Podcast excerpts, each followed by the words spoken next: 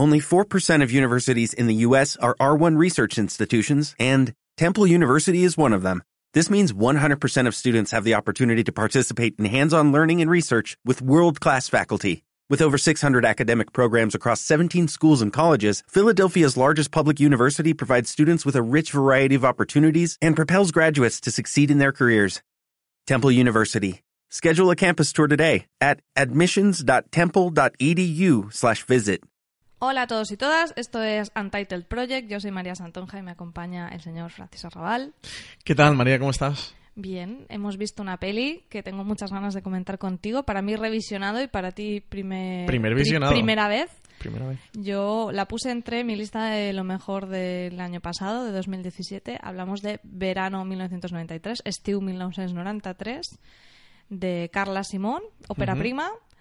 Y bueno, eh, yo creo que los que nos conozcan por Fans Fiction ya me han oído hablar de esta peli que me gustó un montón. Entonces quizás sea mejor que empieces tú a valorarla, ¿no? Después del hype que te metí, ¿qué te pareció? Bueno, antes de, de entrar en spoiler o sin spoiler, eh, para quien haya empezado a escuchar el podcast y aún no lo haya visto, María, ¿tú recomiendas la película? Mucho. Ya Absolutamente, digo que ¿no? la puse como de lo mejor, seguramente de las mejores pelis españolas. Ahora hace nada, unos días fueron los Goya, se llevó un par de Goya por interpretaciones. No se llevó la dirección ni la peli. Mm, a mí me hubiera gustado, pero bueno, no, no he visto eh, todas las pelis de los Goya, así que tampoco puedo hacer una valoración completa. Y yo en mi letterbox le he puesto las cinco estrellitas y un corazón, porque también hay que dejarse llevar por las emociones. Eh, sí, yo sin duda creo que es una de las películas del 2017 y, y- que la gente tiene que verla. Yo le he dado cuatro estrellitas, sin el corazón, pero le he dado cuatro estrellitas y una película que me gusta mucho. Así que sin duda, si no la habéis visto, Hacemos una breve sinopsis antes de entrar con spoilers, Venga. igual. venga, venga. No, pero tú puedes hacerla, ¿eh? Eh, Adelante. pero está más tu peli que, que yo, no quiero secuestrártela. Eh, la película mm, está basada en hechos reales, en la infancia de la propia Carla Simón, la directora de la película, cuando, mm, o mientras que era una niña de, de tan solo seis años, bueno, pues su padre que ya había fallecido previamente y luego su madre fallece, se muda a vivir con sus tíos a una casa de campo y lo que la película nos va a contar es durante ese verano de 1993 la aclimatación de la niña a las nuevas circunstancias y esa familia de, de adopción que son sus tíos. Es una película... Igual creo- por la sinopsis es como que a lo mejor a la gente le da un poco de pereza, ¿no? De hecho, podemos contarlo que nosotros en el Festival de Málaga este año tuvimos un ojo buenísimo. Ojo clínico, ojo y nos clínico. perdimos todas las pelis Como buenas. siempre. Si es que yo recomiendo que si alguien me está escuchando que jamás vaya conmigo a un festival de cine, porque siempre me trago los ñordos y me salto las buenas películas. No por intención, sino que me coincide siempre mal ir o no ir o me pasa algo y la estrella Bueno, del festival siempre me la En pierdo. esta yo recuerdo que leí la sinopsis y fue como, uff, qué pereza, porque además no...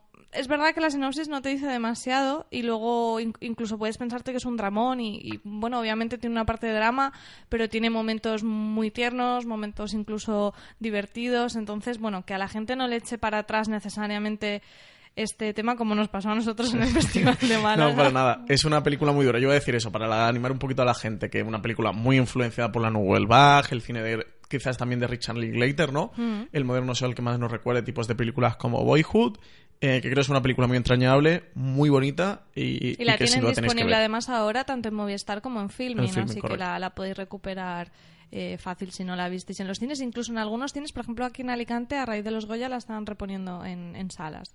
Pues nada, entramos ya a destripar la película, ¿no? Entramos con Así spoilers. que, eh, si no habéis visto la película, pausad. Y si no, pues nada, María, ¿qué, qué te pareció a ti este verano 1993? Vamos, vamos a meterle el cuchillo. Pues mira, yo ahora que además la he vuelto a ver, a mí me no me preocupaba, pero en cierta manera decía, bueno, quizá me gusta tanto porque me dejo llevar también porque yo prácticamente tengo la misma edad que la directora y lo que cuenta podría ser mi infancia totalmente. O sea, yo más o menos en el verano del 93 tenía la edad de esta niña protagonista. Sí, de hecho te llevas como uno o dos años, Sí, ¿no? no, Realmente no sé Carla exactamente la edad que tiene, pero por, por los años que le he hecho a la niña, vamos, eh, yo la veía con esas faldas vaqueras y esas zapatillas de tela mm, subiendo a los olivos y yo digo, mira, soy yo en el campo de mis abuelos, o sea, entonces eh, también me parece muy bonita la relación que te cuenta de ella con su prima, ¿no? Con la, la que al final acaba como convirtiéndose en su hermana pequeña y claro, para mí eso me tocaba mucho porque por edad y por, y por vivencias de que yo he estado en veranos en un campo y tengo una hermana pequeña,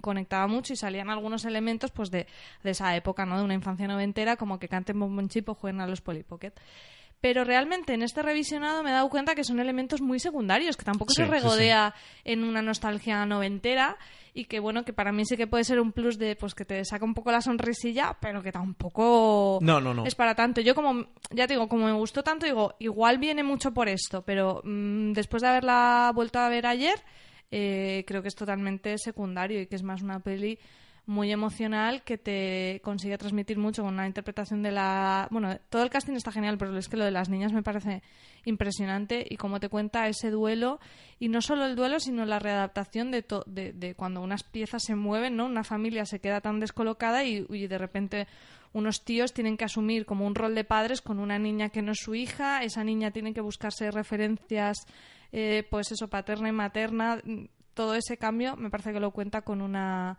con una verdad mm, impresionante. Sí, yo de hecho, em, en referencia a lo de los 90, no creo que juegue la película esa baza como hacen muchas películas y además ahora que estamos eh, ya con la, con, La con nostalgia la nostalgia ya de los 80 y empezar de los 90 con todo el movimiento de Stranger Things con los 80 y tal. em, no creo que la película en ningún momento quiera jugar a eso. Sí que los 90, que es el contexto de la película, tiene su ambientación, eh, pero bueno, una cosa necesaria, que de hecho si no lo tuviera se lo recriminaríamos, diríamos, esto no parece los 90. Y, sí que te lo marca muy bien y sabe dar ese contexto desde el diseño de producción de la peli. Um, la película, como comentaba al principio, a mí me recuerda mucho a la Nouvelle. De hecho, creo que una referencia muy directa y muy fácil son los 400 golpes de François Truffaut. Y en este punto creo que, sobre todo, Carla Simón, quien es la directora, y- pero también la guionista de la película, hace un gran, gran trabajo en los dos apartados. A mí la dirección me encanta. En la parte, pensemos que, que estamos... em, la, la cámara intenta seguir apegada todo el rato a esta niña, a mostrarnos cómo, cómo está viviendo esta niña, qué, qué- qué está sintiendo esta niña eh, con la pérdida de su madre y el cambio tan radical que supone en su vida, porque no solo ha perdido su madre, sino que su vida da un giro de 180 Sí, grados vive en Barcelona, se va a un un pueblo. pueblo, cambia de casa, eh, cambia de, de- de referentes adultos con los que se relaciona. Su, su vida cambia absolutamente. De repente tiene como una pequeña hermanita que es esta Ana, esta prima, que esos es la hija de sus que tíos. Claro, entonces su vida da un vuelco total y, y como trabaja la dirección en esos planos, por ejemplo, cuando los adultos, que yo una cosa que recuerdo mucho de la infancia y que seguramente sea la cosa que más me ha gustado de la película, que es que es una película con mucha verdad. Eh, tiene muchísima verdad dentro. Y como cuando los adultos están hablando de ella, ella está absorta como parece que no se entera y de repente reacciona, ¿no? Y a lo mejor hace algún comentario que pone en jaque Mm. Sí, o te- la- incomoda de a todos hecho, la los cámara a adultos. veces te muestra cómo está ella en lugar de enseñarte eh, ese diálogo no en primer plano. Ujú. Porque todo el tiempo tienes el punto de vista de la niña, de que al final los niños van recibiendo información, aunque no nos lo creamos. Yo creo que en ese sentido eh, e- es un retrato de la infancia increíble y no solo por la nostalgia de que, bueno, que a mí, pues, por ejemplo, la escena de secándoles el pelo a las niñas después del baño me, me- resultó súper evocadora, pero no solo por eso, sino porque te explica muy bien cómo un niño asume estas cosas. Los niños no muchas veces no saben ni siquiera mm, racionalizar lo que sienten. Entonces nunca va a ser explícito. Tú no vas a tener a la niña diciéndote qué mal lo estoy pasando, sino que a lo mejor tiene una rabieta y lo que te dice es que es que el pelo no lo llevo como quería. Mm. Entonces creo que eso eh, tiene eso. mu- mm, creo que es un retrato de, de- de la infancia bestial. Eh, decías tú de lo de los, pa- lo- los adultos hablando de los niños.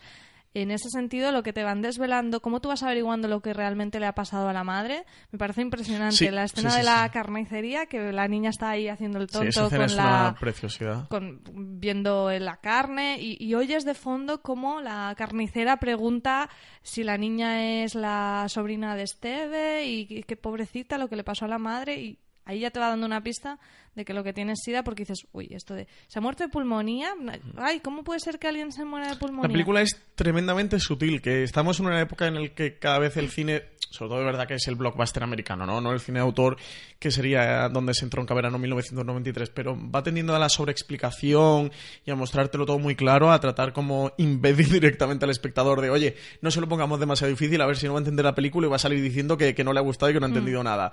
Esta verano 1993 es muy sutil y muy clara. O sea, Pero eh, sí que te eh, cuenta se- muchas cosas, se- que me da mucha rabia que la gente diga, no, no está contándote cosas. está- pues cuando mm, la tía le está obligando a beber leche, estás buscan, está explicándote mm, cómo esta niña tiene que asumir eh, el rol de autoridad de una persona que no es muy conocida ni cercana. O sea, te explica muchas, muchas Sí, cosas. la película eh, se va desenvolviendo eh, a lo largo de, de una. Realmente es casi una colección de escenas porque va metiendo mucha elipsis Hmm. entre ellas. Es decir, que no vemos una semana ni vemos dos o tres semanas. es el verano, pero no sabemos Es el verano muy bien. completo. Pero no son inconexas, que eso también lo quiero apuntar, que no, mm, tampoco me parecen gratuitas. Y cuando, por ejemplo, la niña llega y está deshaciendo su equipaje y va colocando sus muñecas, enseñándoselas a la prima pequeña y diciéndole, esta me la regaló mi tía Lola porque me quiere mucho, y esta a los abuelitos.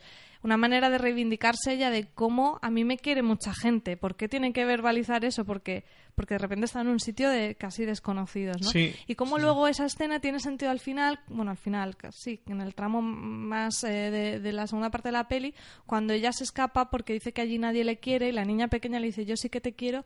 Y entonces eh, la protagonista, eh, eh, Frida, le da una de esas muñecas a la prima pequeña. O sea, ahí te están contando esa evolución de esa relación y no te lo ponen por la cara de pues va a ordenar muñecas, ¿sabes? Que es que a veces, como dices, como son significados más sutiles, mm, parece que no nos están diciendo nada. Sí, y no- sí nos están diciendo sí, cosas. Sí, justo lo que quería comentar con esa colección de escenas no es tomarlo por el lado peyorativo de que sean inconexos, sino que lo que trata en cada escena es aportarte o complementarte esa narración eh, sobre lo que la niña está viviendo, sobre lo que la niña está sintiendo y, y- y mostrarte toda esa paleta de, de emociones que, que está desenvolviendo la niña desde la colección en la eh, de escena en la que va con la, con la tía y, y está mosqueada porque tiene un mechón que ella considera mal peinado y la tía le da un peine para que se lo peine y ella lo tira por la ventana, que es una reacción que a priori dirías que, que, que- que no tiene sentido, ¿no? Y te está mostrando esa rabia que siente la niña y que no sabe cómo canalizarlo ante todo lo que le está pasando.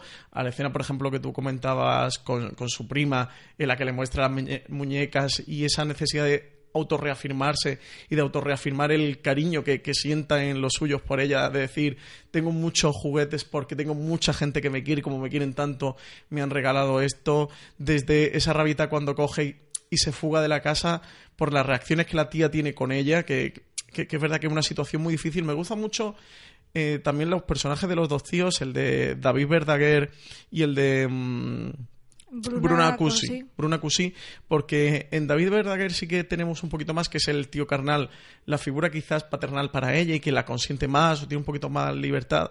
Pero el papel de Bruna Cusi, que es la tía política, vemos lo difícil que es también para esa familia, no solo para esa niña, sino para esa familia, asimilar a ese nuevo miembro eh, que se incorpora. Y, y a lo mejor otras películas tirarían por eh, pintarlo todo como más bonito y edulcorarlo, ¿no? Y hacer esos personajes de tíos eh, absolutamente blancos, ¿no? Eh, David Verdaguer sería Tom Hanks y, y Bruna Cusi sería Meryl Streep, ¿no? Y, y- Un poco machuchitos, ¿no? Para un ser. poco machista, sí. Pero, eh, sin embargo, no te muestran a una tía realmente que- cruda, ¿no? Que, ta- que también ella lo está pasando muy mal por todo lo que está viviendo, porque la niña también en un principio de la película eh, sospechan de que pueda tener sida, ¿no? Y cómo se desenvuelve todo en Sí, la escena en la que ella se, se hace sangre al caerse de, de rodillas porque la empujan y tal.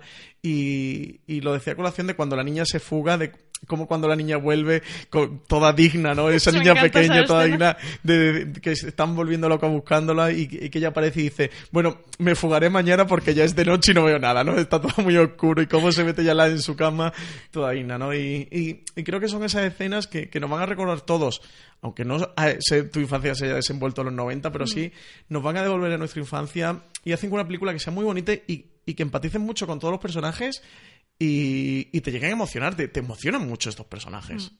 Sí, yo eh, me quedo con una escena que me encantó de cuando las niñas están jugando, lo que digo, que te va dando mucha información, ¿no? Y que, que creo que era uno de los carteles que... Está el cartel que a mí me parece más bonito, que está la niña em, eh, como al... ¿Cómo se dice esto? Sí, em, como Al del caballito, padre, ¿no? ¿no? Del, del tío. Y luego había un del cartel que salía la niña como toda pintarrajeada, con Sí. una boa de estas eh, de plumas, que no me parece tan acertado porque esa, esa imagen fuera de contexto es como muy Sí, extravagante. sí, no tiene sentido ninguno. Entonces, pero bueno, lo que pasa es que la niña se está disfrazando, jugar a lo típico de maquillarte, que te haces la cara hecha un Cristo, y entonces empieza a hacer un juego simbólico, ¿no? De representación de lo que para ella es una mamá, ¿no? Y le dice a la prima pequeña, Ana, Ana, pídeme que juegue contigo. Y la, la niña pequeña dice, mamá, ¿podemos jugar ya? Ay, no, es que estoy muy cansada. Y entonces a ti te está... con la representación que ella hace de lo que ella ha vivido, que es una relación de madre-hija, te está dando información de cuál era la relación con su madre. Y tienes una pista más de de, lo que le pasaba a la madre y de la enfermedad que, que, se va descubriendo por eso, por la escena de la carnicería, por esa escena cuando la niña representa a la mamá como alguien muy cansado, que no puede jugar.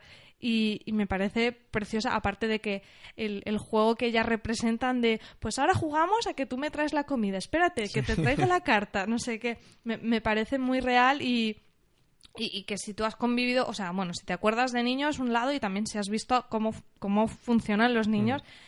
Es que no, sé cómo narices lo han hecho, pero me parece pura verdad. Sí, yo sobre todo eso, destaco eh, la gran sensibilidad que tiene, que tiene la película y eso, y la gran verdad. El, el guion de Carla Simón que puedes pensar a priori que sea más fácil porque está basada en su propia vida y tal, pero recrear esa infancia, claro, ser jodido, ¿eh? al final tiene que ser un monstruo para ella toda esa situación, ¿no? y, enfrentarse a ella pero, y haber sabido retratar también un, una infancia y los traumas de esta niña a través de toda esa escena, de verdad me, parece una obra maestra de, de Carla Simón espero que a los oyentes también hayan tenido, bueno, no sé si llamarlo esta sensibilidad, pero de, haber apreciado la película y que no se queden en el no pasa nada, porque a mí me duele mucho. Eh, pasa también con Boyhood, ¿no? Tampoco tiene un ritmo tan tedioso, ¿no? ¿No, a ti te lo Yo creo que tiene el ritmo que te, pide la historia. Te pide un ritmo calmado, pero que, tampoco, sea, aparte la peli dura 90 minutos, es como, soy muy nerviosos algunos, no, no, no, no, creo que, el, que tiene el ritmo que le pide la narración, o sea, no es, eh, no es alma letal de verano 1993,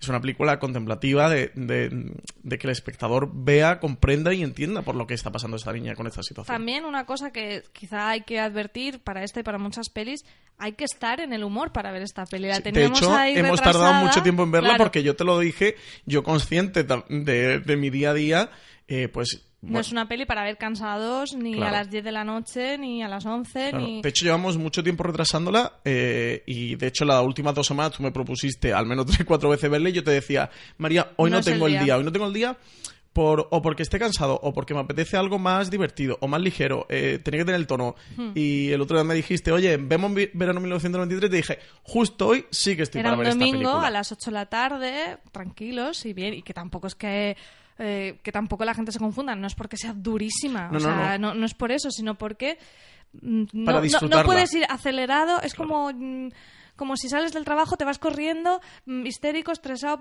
tienes mil cosas en la cabeza y te metes en una clase de yoga a hacer meditación. Pues no puedes pasar de una cosa a otra. O sea, tienes, necesitas y sobre todo los tempos. De estar en el momento propicio para saber disfrutar de, esa película. Y, por eso sí que te, te, la iba retrasando. Yo sé que tú tenías muchísima ganas de volver a verla.